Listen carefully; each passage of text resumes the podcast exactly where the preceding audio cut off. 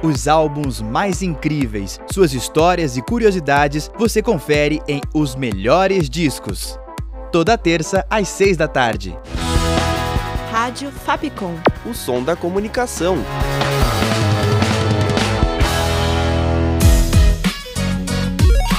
Você curte as atrações da Rádio Fapcom? Então siga a gente nas redes sociais. Procura por arroba canal Fapcom e fique por dentro de tudo que preparamos para você.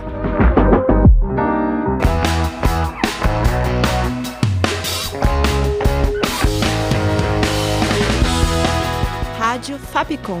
O som da comunicação.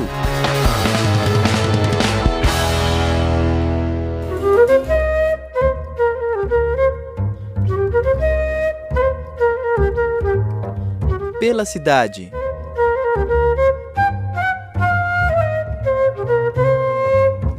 Olá, ouvinte! Eu sou a Júlia Lira e começa agora mais um episódio do Pela Cidade. Um parque que foi palco até de traição. Hoje vamos explorar o Burle Marx.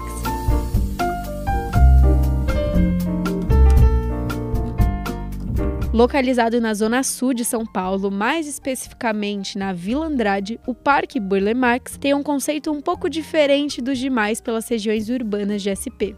Inaugurado em 1995, a proposta era que o espaço não fosse focado só em lazer ou diversão, mas sim que fosse uma área bem contemplativa.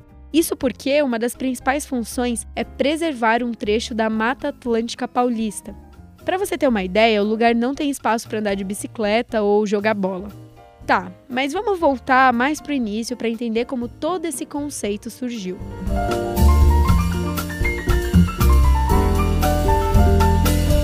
O empresário Francisco Matarazzo Pinhatari adquiriu uma propriedade da antiga Chácara Tangará, isso em 1940. E já nessa década, a área era uma das únicas restantes de Mata Atlântica na cidade. Então, Matarazzo contratou o paisagista Roberto Burle Marx para projetar o jardim de sua futura casa. O projeto dela em si foi de ninguém mais, ninguém menos que Oscar Niemeyer. A área construída teria aproximadamente 8 mil metros quadrados, para você ver que ninguém estava brincando.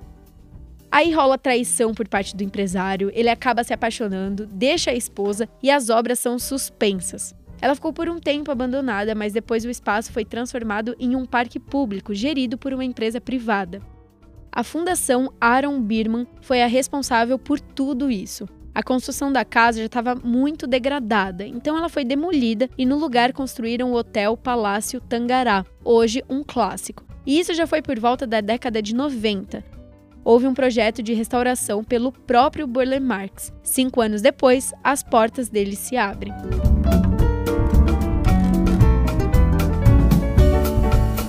Hoje, o parque conta com o Jardim Burle Marx, um espaço amplo projetado pelo próprio, a casa de Taipe Pilão, que está lá desde o século XIX, e ela é muito relevante, pois foi construída através de um processo milenar trazido pelos portugueses no período da colonização, além de ser um marco do ciclo bandeirista da cidade. O Baby Pinhatari já até morou lá por um tempo. Lá também encontramos uma horta orgânica comunitária, coordenado por Mauro Quintanilha. O parque fica aberto todos os dias, das 7 da manhã até as 7 da noite. A entrada é gratuita, mas o estacionamento é pago, até como uma forma de arrecadar fundos para a conservação do parque. E óbvio que com esse tanto de história ia ocasionar o tombamento dele, tanto pelo Conselho de Defesa do Patrimônio Histórico, Arqueológico, Artístico e Turístico, como pelo Conselho Municipal de Preservação do Patrimônio Histórico, Cultural e Ambiental da cidade de São Paulo.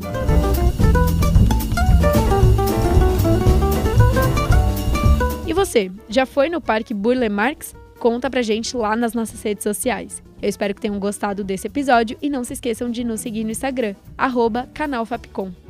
Com roteiro, produção e locução de Julia Lira, sonoplastia de Danilo Nunes e direção artística de Fernando Mariano. Essa foi mais uma produção da Rádio Fapcom 2023. Até o próximo, Pela Cidade.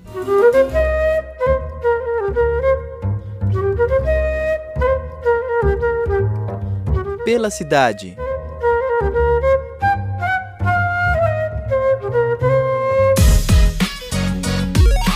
Você curte as atrações da Rádio Fapcom? Então siga a gente nas redes sociais. Procura por arroba canal Fapcom e fique por dentro de tudo que preparamos para você.